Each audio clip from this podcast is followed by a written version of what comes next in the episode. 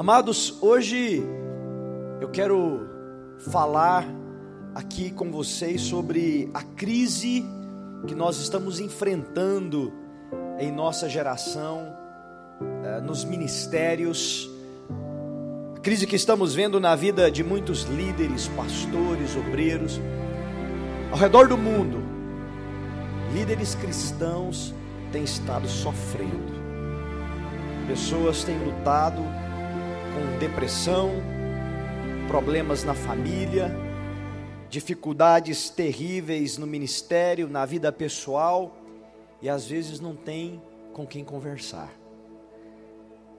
Alguns dias tivemos mais uma notícia de um suicídio de pastor aqui no Rio Grande do Sul. Não sei se vocês viram nas notícias. Tem havido uma onda de suicídio de líderes cristãos, não é só aqui no Brasil, é em várias partes do mundo. Há um ministério nos Estados Unidos chamado Barna, ele é um ministério de pesquisas cristãs. E eles entrevistaram pastores ali e obtiveram dados estarrecedores.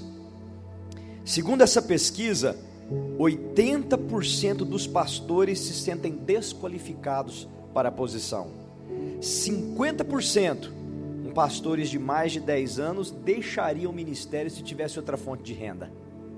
Ou seja, chegou um ponto que estão continuando porque não tem mais o que fazer. 80% entendem que o ministério afetou negativamente a família. 80% das esposas dos pastores se sentem sobrecarregadas. 70% lutam constantemente contra a depressão. 70% não tem nenhum amigo próximo para abrir o coração. 33% admitiram algum tipo de pecado sexual no passado recente. Queridos, líderes ao redor do mundo estão sofrendo. Suicídios têm acontecido. Aqui a Maceió, há pouco tempo, um pastor pegou o fio enrolou no pescoço e se enforcou em cima do púlpito na igreja. E quem sabe tem pessoas aqui hoje que estão enfrentando desafios também. Quem sabe a sua luta seja interna, você tem lutado com a solidão, com a depressão, quem sabe problemas familiares, desafios ministeriais, e na sua luta você não tem podido nem abrir o seu coração. Mas Deus sabe o que você está atravessando. E eu creio que essa manhã vai ser um tempo de restauração, de cura na sua vida, de reencontro com o propósito de Deus, para que a alegria dele, do ministério que ele tem na sua vida, seja plenamente restaurada em nome de Jesus. Então quero convidar você a abrir a sua Bíblia aqui no livro de Lucas, capítulo 2, versos 41 a 50. Nós vamos ler aqui uma história muito interessante eu creio que vem de encontro a esses desafios vividos no ministério cristão em nossa geração. Lucas 2, 41 a 50. Todos encontraram? Está escrito: Ora, todos os anos iam seus pais a Jerusalém, à festa da Páscoa. E tendo ele já doze anos, subiram a Jerusalém, segundo o costume do dia da festa. E regressando eles, terminados aqueles dias, ficou o menino Jesus em Jerusalém, e não o soube José, nem sua mãe.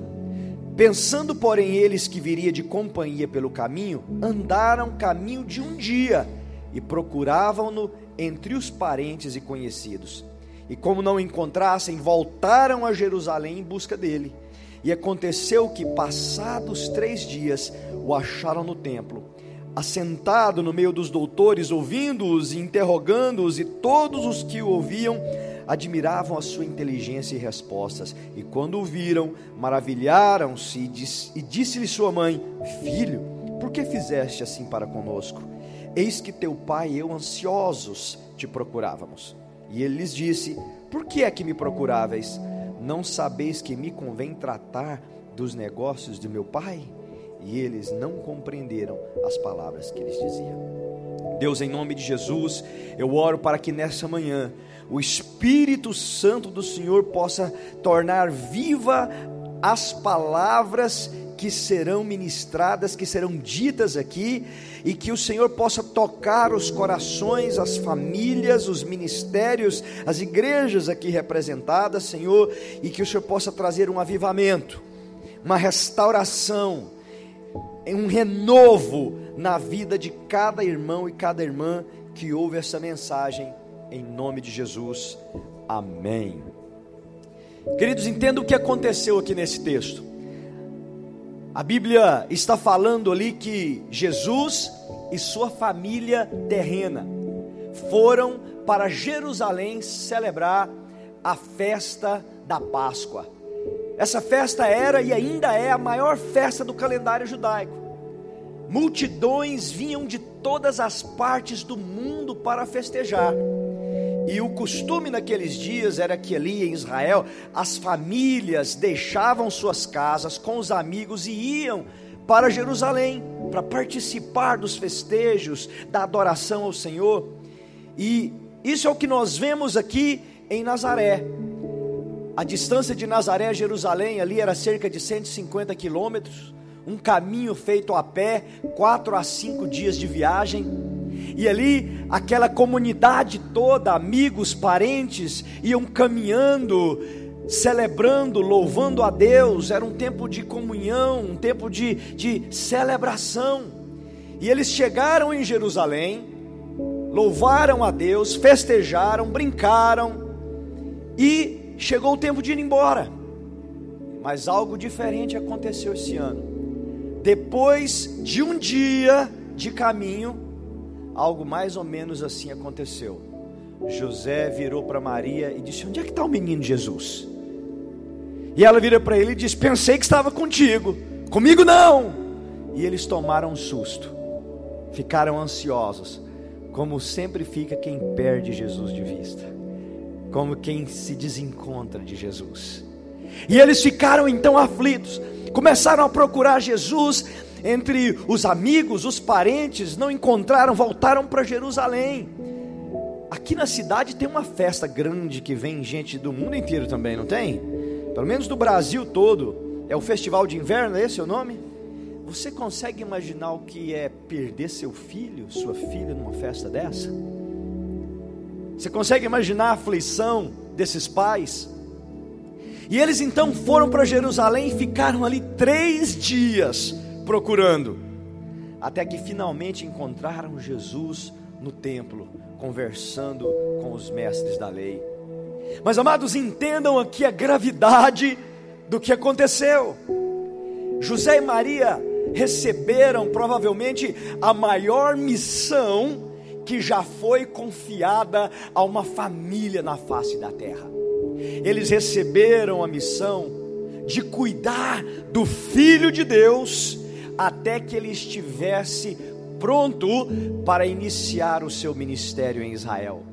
Eles receberam a missão de cuidar do Messias de Israel, do Salvador do mundo, daquele que iria morrer na cruz para que eu e você fôssemos redimidos. Eles tinham a missão de cuidar do próprio Deus que se fez carne para viver entre nós até o tempo do seu ministério ser iniciado ali naquela nação. E o que é que eles fizeram? Eles perderam o menino. Sabe, eles tiveram confirmações proféticas sobre esse chamado. O anjo apareceu para Maria e disse: Você vai ficar grávida. E ela ficou. José se assustou com aquela história. O anjo apareceu no sonho dele e confirmou que aquilo era uma obra de Deus. Depois eles tiveram magos do Oriente trazendo presentes. Simeão e Ana no templo confirmaram que aquele era o Messias. E mesmo com essas confirmações proféticas, mesmo com uma missão extraordinária de guardar Jesus, eles perderam o menino. Vocês conseguem entender a seriedade disso? Mas, querido, será que nós somos diferentes? Nós que um dia ouvimos também um chamado de Deus, que recebemos uma missão. Um dia tomamos a decisão de seguir Jesus e entrar no ministério Será que um dia também nós não ficamos ocupados com a rotina? Um dia a luta veio, os problemas aconteceram, as correrias, e sabe, parece que de repente a gente vai avançando e um dia olha a nossa volta e a gente se pergunta: onde é que está Jesus na minha vida? Algumas pessoas, às vezes já há anos na caminhada de fé, se perguntam: onde é que está Jesus na minha família? na minha saúde, nas minhas finanças? Onde é que está Jesus nessa situação complicada? E assim, muitos têm também perdido Jesus de vista em suas vidas e seus ministérios. Mas amados, aqui nesse texto, nós descobrimos algumas razões que levaram José e Maria a perder Jesus de vista, a se desencontrarem de Jesus. E eu creio que aqui também nós vamos encontrar informações preciosas para nos ajudar a entender o que tem acontecido em nossas vidas. E eu creio que informações, reflexões para ajudar você a ter a restauração da plenitude do propósito de Deus na sua vida. Amém? Então mantenha a sua Bíblia aberta lá em Lucas 2, porque nós vamos estar revisitando esse texto aqui durante essa ministração. Primeiro problema que nós vemos aqui é a rotina. Diga comigo, rotina. Lá em Lucas 2, 41, a Bíblia diz que todos os anos ele ia, Jesus ia com seus pais a Jerusalém à festa da Páscoa. Amados, a rotina em si não é algo ruim. A rotina de ler a Bíblia, a rotina de trabalhar, são rotinas boas. O problema é quando nós colocamos a nossa vida espiritual no piloto automático da rotina religiosa. O problema é quando nós passamos a nos apegar mais nas coisas que estamos fazendo, nos rituais que estamos vivendo, no sistema que nós criamos, do que na presença e na direção do Espírito Santo.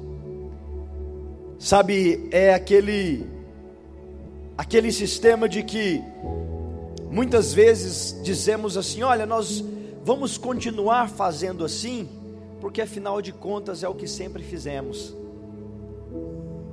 O problema é que o Espírito Santo traz uma direção diferente. Se você tiver apegado àquela rotina, você perde o que Jesus está fazendo.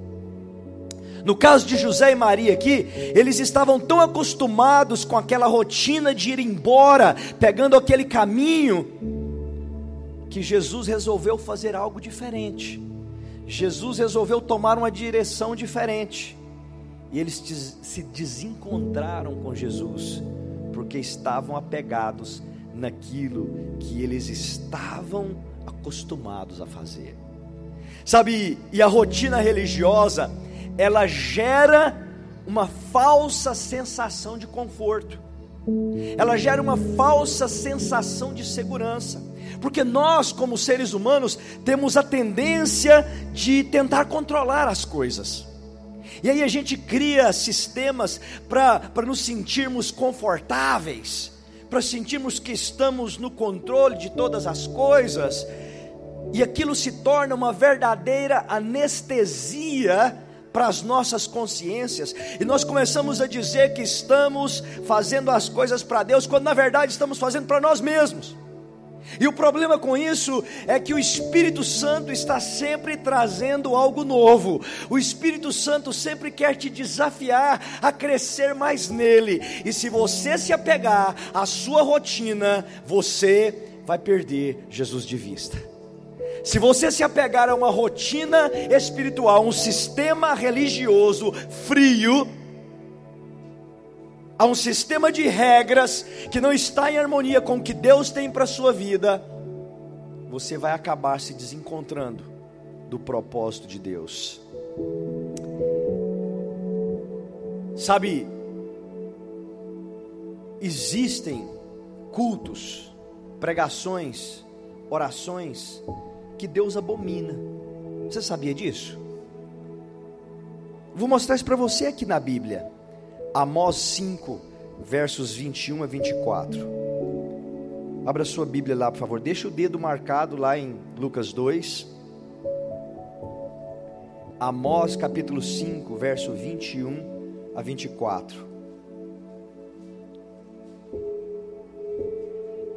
Está escrito: Eu odeio e desprezo as suas festas religiosas, não suporto as suas assembleias solenes. Olha a seriedade disso, meu irmão.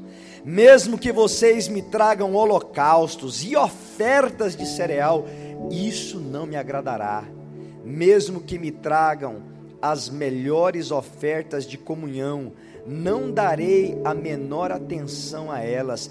Afastem de mim o som das suas canções e a música de suas liras. Em vez disso, corra a retidão como um rio, a justiça com, como um ribeiro perene. Amados, Deus não tem compromisso com religiosidade. Ele não tem compromisso com religião, ele não tem compromisso com a religião budista, ele não tem compromisso com a religião islâmica, mas ele também não tem compromisso com a religião evangélica. E isso, amados, eu digo porque estamos vivendo em uma geração em que tivemos um avivamento aqui em nosso país, ainda Deus está fazendo algo maravilhoso. É uma época de colheita, uma época em que nações estão olhando para o Brasil admirados do que está acontecendo, mas sabe, nós também estamos com a tendência de tentar engessar aquilo que Deus está fazendo numa forma de religiosidade, sem vida, sem compaixão, sem misericórdia, numa rotina fria, e Deus não tem compromisso com isso isso, aliás, ele rejeita e repudia uma religiosidade dessa maneira. Uma vida espiritual assim se torna como a oferta de Caim. O incenso de Datã, de Corá e de Abirão é coisa que Deus rejeita. Sabe, eu quero convidar você a refletir sobre a sua caminhada pessoal, ministerial, aquilo que você está vivendo hoje, você está vivendo porque você entrou numa rotina que te deu uma falsa sensação de conforto, ou você está vivendo o que Deus mandou você viver? Sabe porque o melhor de Deus para você sempre vai estar além da sua zona de conforto, porque Ele nos chama a viver pela fé. Será que você está vivendo o que o Espírito Santo te chamou para viver? Ou você se desencontrou de Jesus por causa do conforto que você sente vivendo o que você está vivendo hoje?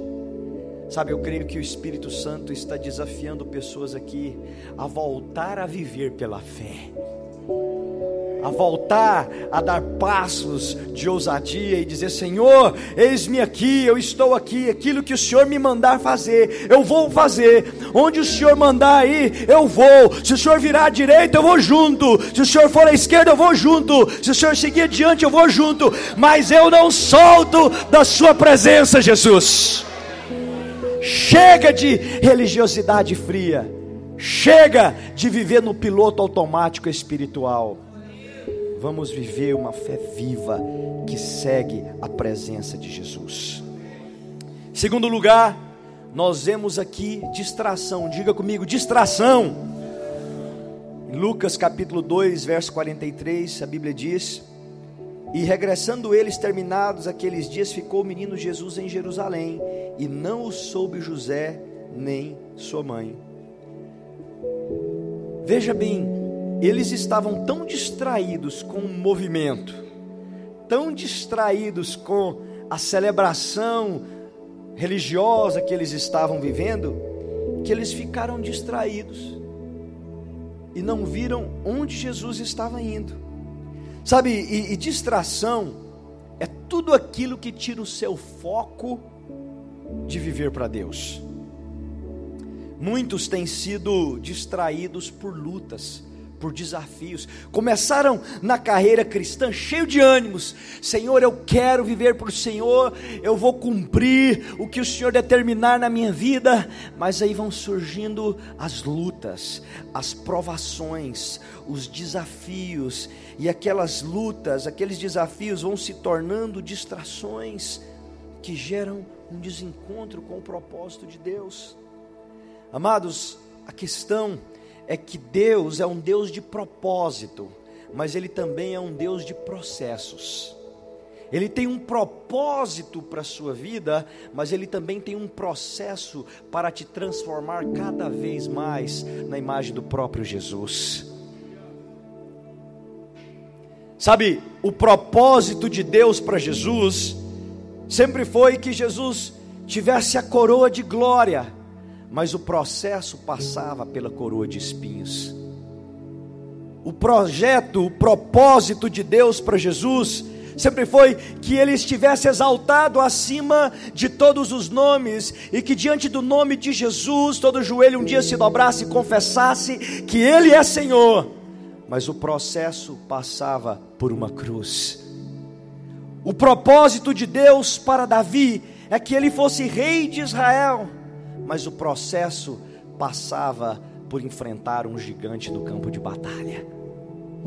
E é interessante que, quando Davi venceu Golias, sabe o que, que ele levou daquela batalha? Ele levou a espada do gigante, que depois ele precisou usar quando fugia de Saul. Por quê?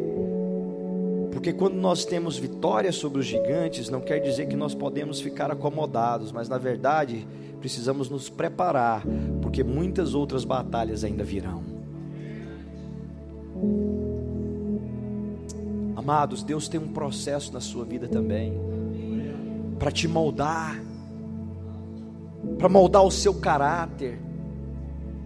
E às vezes esse processo não é fácil às vezes dói, porque Deus vem nos confrontar, vem tirar de nós aquilo que precisa ser retirado para que o propósito dele se cumpra. Há um trabalhar de Deus em nossas vidas e nós não podemos fugir disso.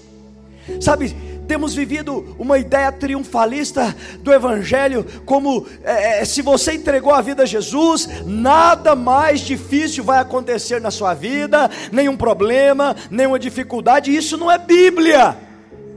Olha a história dos discípulos, olha as cartas que foram escritas, as epístolas, encorajando uma igreja que sofria perseguição, que passava por sofrimento. E se você quiser ser um discípulo de Cristo, você também vai enfrentar oposições, você vai enfrentar perseguições, você vai enfrentar problemas. Se você é um discípulo de Cristo, bem-vindo à luta.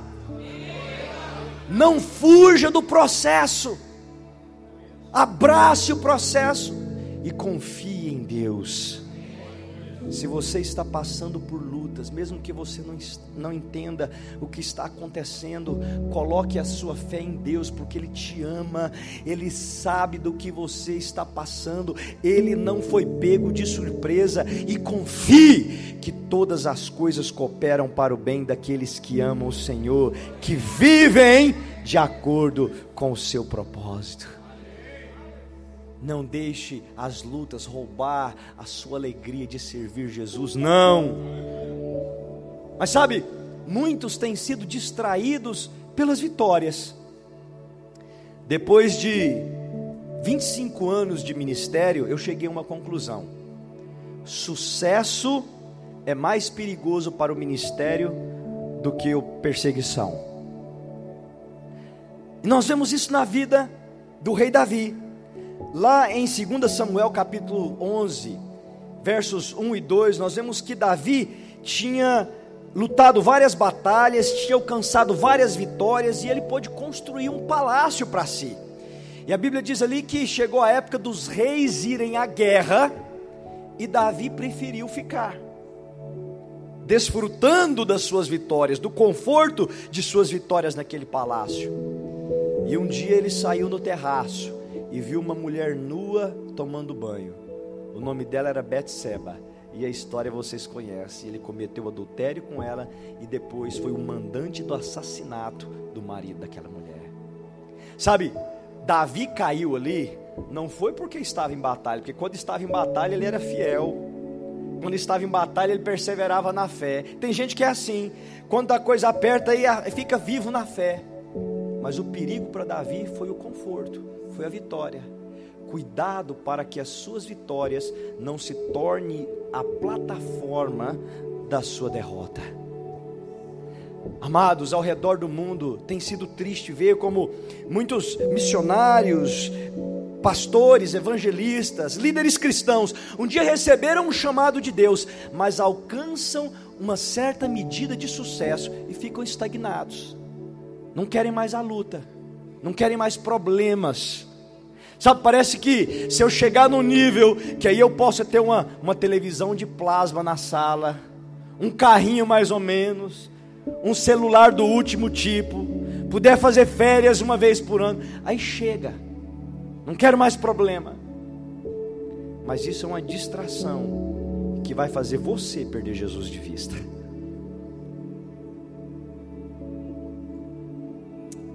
Amados, Deus não terminou o projeto dele para sua vida. Mesmo que você seja um ministro experiente, mesmo que você já tenha alcançado sucesso na sua carreira ministerial, lá fora existem, aqui nessa cidade, milhares de pessoas que ainda não conhecem Jesus. Lá fora tem jovens se drogando, se prostituindo, se matando. Aqui, aqui nesse estado, ainda existem povoados sem qualquer testemunho evangélico. Aqui no mundo ainda existem existem 3 bilhões de pessoas sem acesso ao Evangelho, a grande comissão ainda não terminou. Não deixe que o seu sucesso, o seu conforto se torne uma distração e roube o melhor de Deus para a sua vida, porque se você fizer isso, um dia você vai se achar angustiado, dizendo: Eu tenho tudo, mas eu não estou vendo Jesus na minha vida mais. Jesus está desafiando pessoas aqui para ir além do conforto, a voltar a viver uma caminhada de fé. Sabe outra distração que tem acontecido na nossa geração, eu estava orando sobre isso ontem, Deus falou ao meu coração, é a tentação de ficar famoso. Amados, como isso tem adoentado o corpo de Cristo essa busca por vanglórias, ah, sabe? É como se ah, às vezes o valor de um ministério fosse medido pelo número de seguidores que aquele ministério tem. E aí as pessoas entram nessa busca para serem conhecidas, para se tornarem famosas e acabam desvirtuando a mensagem do Evangelho, desvirtuando o chamado de Deus para suas vidas. Pare com isso. Você não precisa ser famoso. Isso está deixando ministérios doentes. Só existem dois lugares que você precisa ser conhecido: no céu e no inferno. Aleluia! O resto é detalhe. Se aprover a Deus deixar o seu ministério conhecido, glória ao nome dele. Mas se não aprover também, glória ao nome dele. Nós não vivemos para buscar a fama de homem, vivemos para agradar o Senhor. Não deixe essa tentação da fama roubar o seu zelo pelo chamado de Deus da sua vida. Terceiro lugar, nós vemos aqui a negligência. Diga comigo, negligência. Lucas 2:44 diz assim: Pensando, porém, eles que viria de companhia pelo caminho, andaram caminho de um dia e procuravam-no entre os parentes e conhecidos. Queridos, a responsabilidade de cuidar de Jesus não era dos parentes, não era dos conhecidos. A responsabilidade era de José e de Maria. Então eles estavam aqui num, num ato de negligência. Sabe, negligência é fugir de responsabilidade, é tentar passar para outros aquilo que você deveria fazer. E infelizmente essa tendência vem lá do Éden. Quando Adão e Eva caíram, Deus foi até eles e os confrontou. Lá em Gênesis 3. Aí Deus diz assim: Adão, você por acaso comeu da árvore que eu falei para não comer? E o que, que Adão disse? Foi a mulher. Colocou a culpa na mulher. Ainda disse assim: Foi a mulher que o Senhor me deu. Implicitamente culpando Deus.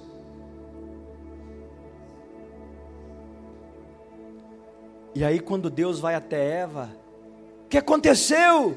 Foi a serpente.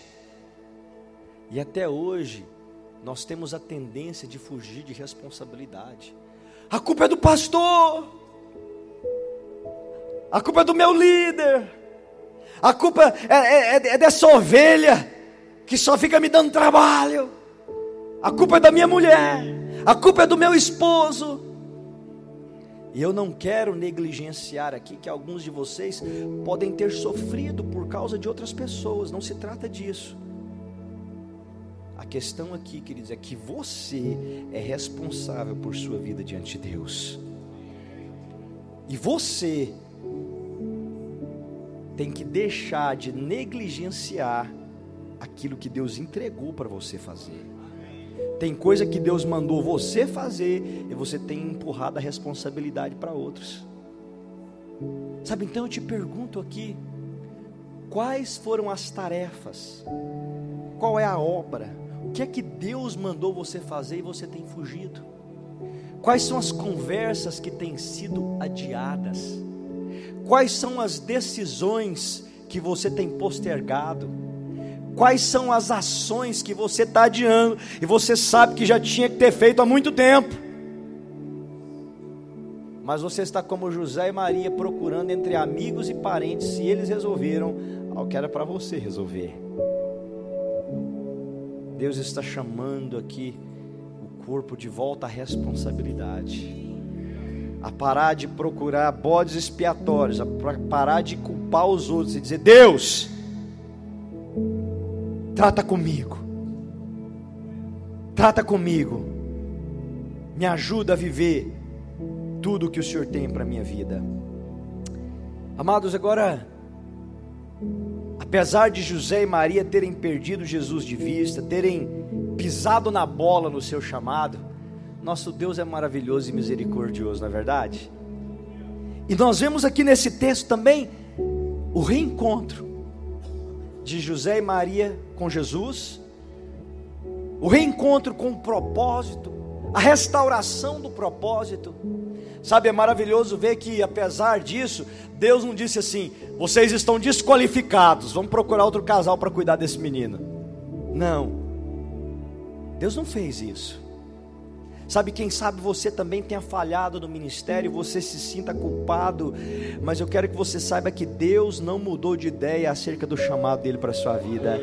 Ele quer te sarar, sarar o seu coração e restaurar na plenitude tudo o que ele tem para você. Amém?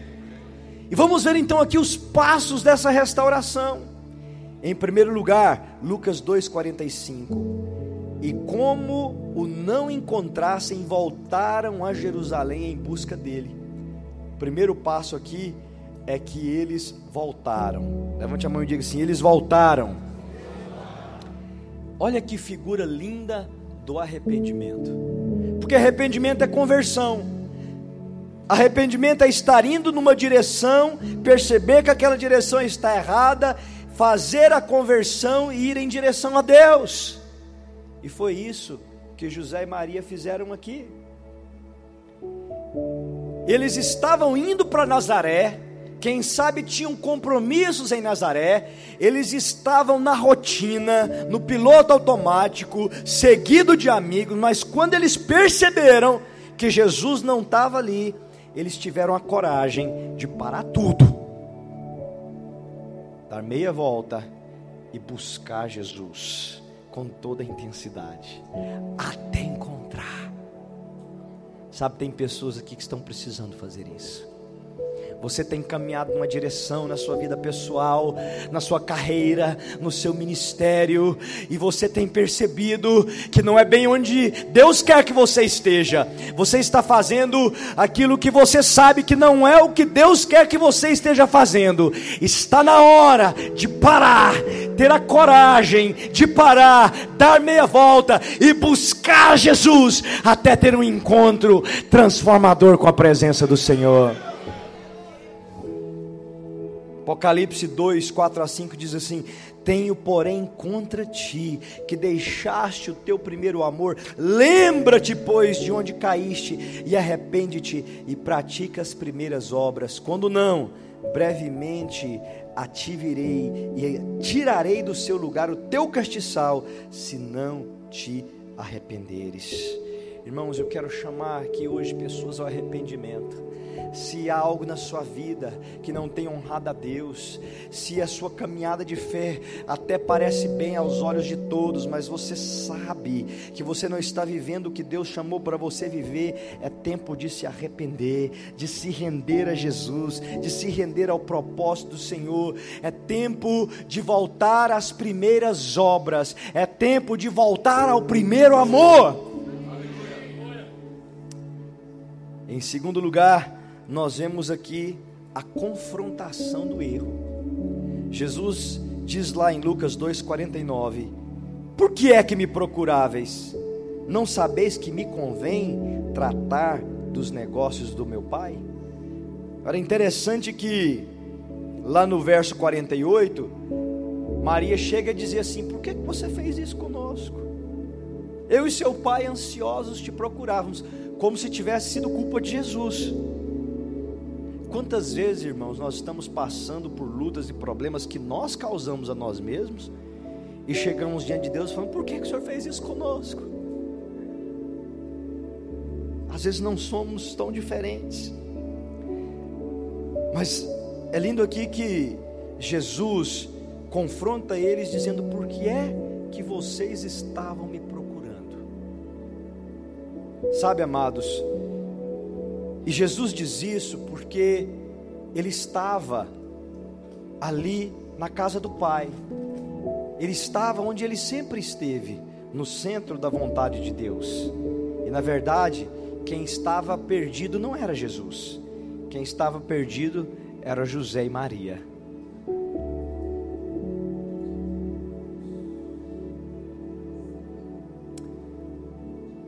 E muitas vezes nós temos pensado, Senhor, onde é que está o Senhor na minha vida? Onde é que está o Senhor nessa situação, no meu ministério, nessa luta? E não é que Jesus se distanciou de você, mas você que se distanciou do propósito, do chamado e da presença de Deus. Pois hoje Ele te chama de volta. Hoje Ele te chama de volta. Amados, e, e, e chegar e fazer esse caminho de volta passa pelo reconhecimento do erro, passa pelo quebrantamento do seu coração, passa por ter a humildade de dizer: Senhor, eu reconheço que eu preciso ouvir a Sua voz, eu preciso saber o que, que o Senhor está fazendo hoje, qual a direção que o Senhor quer que eu vá, para que eu corra para viver o seu propósito. E aqui no verso 49, nós vemos Jesus dizendo assim: Não sabíeis que me convém tratar dos negócios do meu pai? Algumas versões dizem assim: Não sabia que eu estava na casa do meu pai? Porque a palavra, que o termo original no grego, não tem uma tradução é, exata em português. Então os tradutores tiveram que ser criativos aqui. Mas o que Jesus está expressando ali é que ele estava na presença do Pai, cuidando dos negócios do Pai, junto do Pai. E ali é onde você vai encontrar a resposta para todas as suas perguntas. É na presença do Pai. É na presença de Deus que você vai encontrar provisão para as suas necessidades. É na presença de Deus que você vai encontrar cura para as suas enfermidades. É na presença de Deus que você vai encontrar resposta para as suas perguntas, consolo para as suas dores. É na presença de Deus que você vai encontrar a restauração completa do projeto, do plano de Deus para a sua vida. Amados, em Jeremias 29, 13, nós lemos: Buscar-me-eis e me achareis, quando me buscardes de todo o vosso coração. E o meu convite para você essa manhã é que nós possamos nos despir de qualquer reputação, de orgulho, de arrogância, de vaidade e juntos buscarmos a Deus aqui de todo o coração, até que sejamos cheios da presença do Senhor para viver tudo o que Ele tem para as nossas vidas. Vamos nos colocar de pé?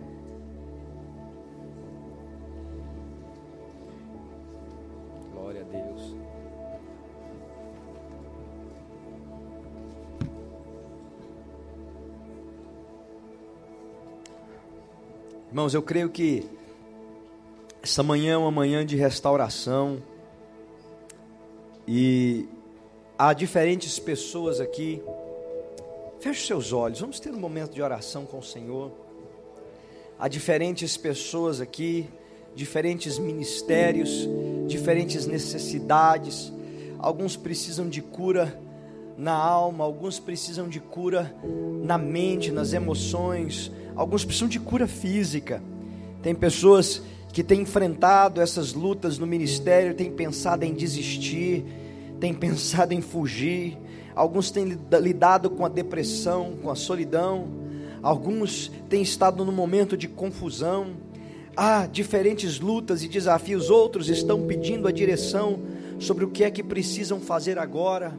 Eu sei que há pessoas aqui em momentos diferentes mas se você quiser essa manhã buscar a Deus conosco, juntos, nos colocarmos diante do Senhor para buscar a Sua face, para termos a restauração completa do que Deus tem para a nossa vida, eu quero convidar você a sair do seu lugar e vir aqui para frente, para estarmos orando. Em nome de Jesus. E aqui você tem a liberdade. Se quiser se ajoelhar, se ajoelhe. Se quiser se prostrar, se proste.